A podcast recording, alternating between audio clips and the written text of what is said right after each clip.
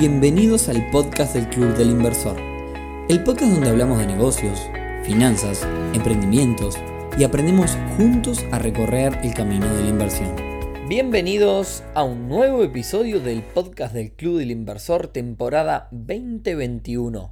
Hoy viernes 28 de mayo, episodio número 53, en el que vamos a hablar de negocios, pero no de negocios particulares, sino de habilidades de negociación.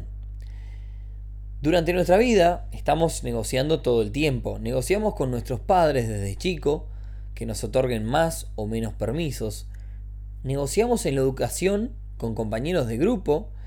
Negociamos en nuestros trabajos, desde la entrevista laboral, las tareas, los ascensos. Y hasta negociamos con nuestra familia, con nuestra pareja, con nuestros hijos.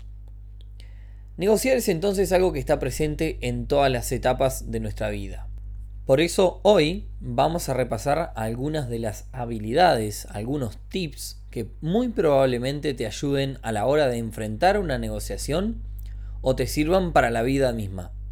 Pero antes, y como siempre, clubilinversor.uy, una comunidad para aprender sobre este mundo de las inversiones, compartir experiencias, tomar referencias, recibir oportunidades, comunidad que cada día se apoya más y más y que esta semana se organizó para coinvertir en un fideicomiso en donde se colocaron por parte del club más de 14 millones de pesos, lo que representa todo un avance en, este, en estas ganas de trabajar en conjuntos. Bueno, y ahora sí vamos al tema del día de hoy. Este es de los episodios que más me gusta hacer porque quizás es de los temas que más me interesa. Hay otros temas que uno los estudia un poco más, pero, pero son quizás para uno menos interesantes. Importante contarles que muchos de estos tips que vamos a ver en este episodio, además de haberlos puesto en práctica y tener experiencias satisfactorias en el tema, los van a poder encontrar en el libro, un libro que recomiendo así de cabecera. Cómo ganar amigos e influir sobre las personas. Eh, el autor es Dale Carnegie. Se, deletrea Dale Carne G I, y latina E. Dale Carnegie. Es un gran pero gran libro para mejorar mucho en el relacionamiento entre las personas, en el liderazgo y en los negocios. Esto no va a tener un orden, no es un top 10 ni nada que se le parezca, así que bueno, Intentemos y comenzamos. Primero comencemos por cuestiones generales. Una de las cosas que plantea el libro y que realmente por experiencia es una cosa que necesitamos eh, dejar de hacer, por así decirlo, es evitemos que nuestro discurso, cuando estamos en una negociación, en una charla, pase por críticas y quejas. Tengamos un discurso verdaderamente honesto y sincero. Esa es una de las primeras cosas elementales a tener en cuenta. Cuando estamos en una charla o negociación, otra de las cosas interesantes que tenemos que hacer es mostremos interés real sobre la, otra persona. Y una buena forma de hacerlo es preguntarle de sí mismo. Al ser humano le encanta hablar de uno mismo. Llevar una conversación que permita que la otra persona hable de sí mismo nos va a permitir ser una persona agradable para quien conversa con nosotros. En este sentido, preguntar sobre lo que nos cuentan, demostrar que estamos atentos, es una gran técnica. Y si de conversar hablamos, no olvidemos en manejar el nivel y los temas que interesen a la otra persona. Probablemente perdamos la atención de la otra persona si comenzamos a tratar una conversación en términos difíciles de comprender. Otro punto que destaca el libro es evitemos las discusiones problemáticas. Es imposible que en una discusión problemática, en una pelea, terminemos generando algo que suma. Es imposible que tenga algo para sumar. La mejor forma es evitarlas. Bien, sigo con otra técnica. Por ejemplo, si en un momento estamos en una charla y mencionamos a la competencia o, a la, la oposición, una muy buena técnica es elogiar a la competencia, destacar las fortalezas de nuestros competidores. Eso nos hace ante la audiencia mostrar como personas más confiables. Cuando estamos comenzando una charla, por ejemplo, tratemos también de ir primero a los puntos donde la otra persona va a contestar que sí. E, esas son también cuestiones que, generalmente ayudan a que una conversación, una negociación comience de la forma más flexible y de la más amena posible. Bien, yendo ahora a cosas más puntuales. Una cosa que debemos evitar también en una negociación o en una charla es señalar directamente a otra persona en una conversación. Sepan que hacerlo es un gesto muy pero muy violento que no tiene nada que para, para sumar. Y ahora vamos a otra técnica, también esta es una técnica que generalmente pongo en práctica, que es la de mirar a los ojos cuando estamos teniendo una charla. Puede parecer algo súper simple, pero el mirar a los ojos no solo demuestra una franqueza y una confiabilidad de nuestra parte, sino que hace que quien esté frente a nosotros nos esté prestando mayor atención. Incluso si estamos charlando con dos o más personas, el ir mirando a cada uno mientras hablamos es una forma de mostrar integración y de darle importancia a quien nos escuchas. Por tanto, no mirar a los ojos nos puede hacer parecer que estamos mintiendo o que quizás no nos sentimos seguros. Este hábito siempre trato de ponerlo en práctica en cada conversación que tengo y me suele dar buenos resultados. Sigo a otro punto, la importancia de los nombres. En mi caso, siempre que conozco una persona nueva, la primera o segunda pregunta que le hago es su nombre. Y esa información es muy, pero muy valiosa. A las personas les gusta que la llamen por su nombre. Aprovechémoslo, aprovechemos eso. Una vez que uno entabla una charla con alguien nuevo, utiliza el nombre de esa persona reiteradas veces en la conversación. Como te decía Mariana, lo que tú tenés para decir, Mariana, esto que vos estás pensando, Mariana, tiene mucho sentido. Y así repetir muchas veces. Y esto nos va a servir para un montón de cosas. Primero, si Mariana en este caso está un poco distraída o desinteresada, al decir su nombre estás captando su atención, estás prendiendo una alarma, al menos por un instante. Por otra parte, probablemente tengas una mejor receptividad de parte de Mariana si mencionas su nombre. Y por último, pero no menos importante, te va a servir para no olvidar su nombre. En algunas veces he mencionado en este podcast que he trabajado un montón de, tiempo en el turismo con grupos, es algo que me encanta. Y esta es una técnica fundamental que utilizo para aprenderme rápido los nombres, el usarlos muchas veces con cada persona. Eh, una, una, prueba que si quieren pueden hacer es ir a un restaurante, se sientan y le preguntan al mozo a la moza, le preguntan, ¿cuál es tu nombre? Víctor, bien. Víctor, ¿qué me recomiendas comer? Víctor, ¿qué te parece el menú de hoy? Pruébenlo, van a ver que van a recibir una atención sin dudas que diferencial a que si no lo hubiesen hecho. Sigo entonces. Las emociones gesticulan y los gestos provocan emociones. ¿Qué significa esto? Es verdad que cuando estamos tristes estamos con los hombros como encogidos, con la cabeza hacia abajo, y cuando estamos nerviosos nos tocamos las caras, cruzamos los brazos, en fin. Nuestras emociones generan gestos, es decir, nosotros tenemos un sentimiento y ese sentimiento involuntariamente es demostrado mediante ciertos gestos y posiciones de nuestro cuerpo.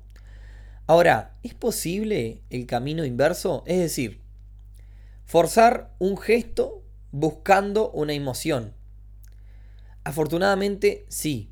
Hay una rama de la ciencia que, estudia este tema y se llama PNL, Programación Neurolingüística, pero yendo a lo concreto, está demostrado que hay gestos y posiciones que pueden generar emociones.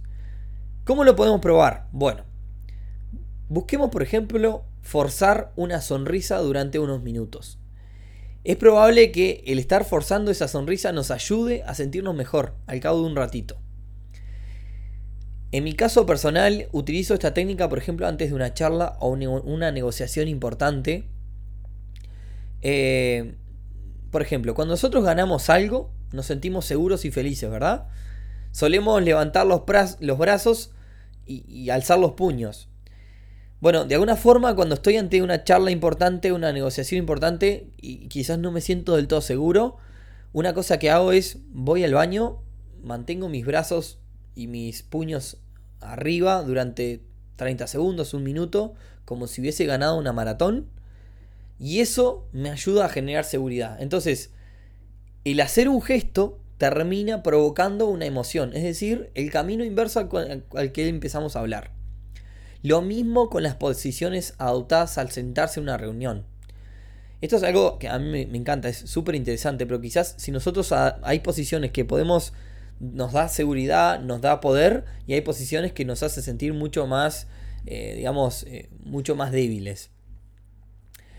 Y siguiendo con este tema de gesticular, gesticular bien sobre todo, es una cosa que al hablar puede ayudarnos mucho a comunicar en cualquier negociación. Hay estudios que dicen que más del 50% de lo, de lo que comunicamos lo hacemos con el cuerpo. Y podría estar hablando mucho tiempo sobre este tema, pero bueno, mencionemos algunas cosas que, me parece que en mi caso he aprendido a incorporar. Primero, juntar las manos, pero solo hacer contacto con las puntas de los dedos. Yo en este momento lo estoy haciendo, pero ustedes no, no lo pueden ver. Pero creo que se imaginan. Hacer como una forma de triángulo con las manos es un gesto muy útil y si lo ven lo utilizan muchos políticos y líderes. Es un gesto que se utiliza mucho para transmitir autoridad y sobre todo confianza. Otra cosa que se utiliza mucho es contar con los dedos de la mano. Es una forma de captar la atención y de resumir conceptos. Otra cosa importante, estar siempre con los brazos abiertos y las palmas hacia adelante. También es un gesto que demuestra inclusión hacia las otras personas que nos están escuchando. Evitemos gestos que demuestren nerviosismo, como tocarse el pelo, mover la cabeza de un lado a otro, morderse los labios, en fin. Y una muy buena técnica para generar conexión con la persona que estamos hablando es lo que se llama el espejo. El espejo es copiar la gesticulación de la otra persona. Eso nos va a ayudar también a conectar muchísimo mejor. Otro punto importante cuando en una negociación se torna quizás un poco complicada, y quizás, supongamos que yo soy el, patrón de mi empresa, dar una orden directa en una negociación con empleados, por ejemplo, e, es, algo que no está tan recomendado. Eh, una técnica que nos puede ayudar en este sentido es tratar de ser inclusivo, hacer partícipe a los demás. Eso lo va a hacer, lo va a hacer sentir más cómodo. Eh, voy al ejemplo concreto. Frases como, che, ¿qué opinas de esto? ¿Cómo deberíamos actuar frente a este problema? ¿Qué harías vos en mi situación? Y luego tratar de dejar que cada uno tome su propia opinión. Más si uno, como decía, es la autoridad, de evitar este verticalazo. Y para ir eh, cerrando y no hacerlo demasiado largo, eh, tengo dos, dos pluses. El primero es ser un buen oyente. No distraernos con notificaciones del celular, ni cualquier otra cosa cuando estamos negociando, eh, cuando estamos conversando, es, visto como una falta de respeto. Y en este sentido, como nosotros estamos muy pendientes del celular, es una muy buena idea apagar todas las notificaciones que tenemos en nuestro celular para buscar, una lograr, buscar y lograr una concentración máxima.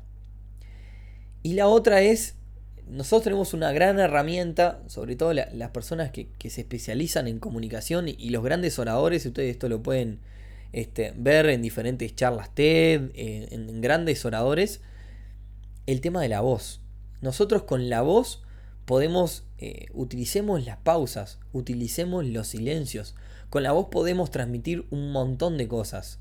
Eh, yo, yo, quizás puedo hacer énfasis sobre una idea o quizás puedo bajar la voz, pero también seguir mantener, mantener la, la, la atención de todos ustedes. Entonces, el trabajar con la voz el hacer una pausa es algo que también nos, nos ayuda muchísimo a la hora de dar una charla o de llevar una negociación adelante. La voz transmite emociones, transmite pensamientos. Entonces, si tuviéramos que resumir todo este libro y estos tips en una frase, el libro y, digamos estos tips que les estoy dando, que también parten un poco de la experiencia personal, es seamos seres comunicativos, honestos y buenas personas. Yo sé que quizás es medio chocante decirle seamos buenas personas, todos deberíamos ser buenas personas, pero intentemos mejorar en ese aspecto. Al final del día, si actuamos como una buena persona, vamos a lograr conectar con muchas personas y además se nos van a abrir un montón de puertas, sobre todo en los negocios, que no pensábamos que se iban a abrir. Así que sin más, los invito entonces a leer y profundizar en esto de las relaciones humanas que seguro les va a aportar muchísimo en todos los aspectos de la vida y que quizás hoy no hablamos de un mecanismo de inversión, pero también esto es parte de este mundo de las inversiones y de las negociaciones. Así que bueno, hasta aquí el podcast del día de hoy. Eh, en el día de hoy justo salió un poquito más tarde, disculpen, la vida del emprendedor a veces es un poco más complicada.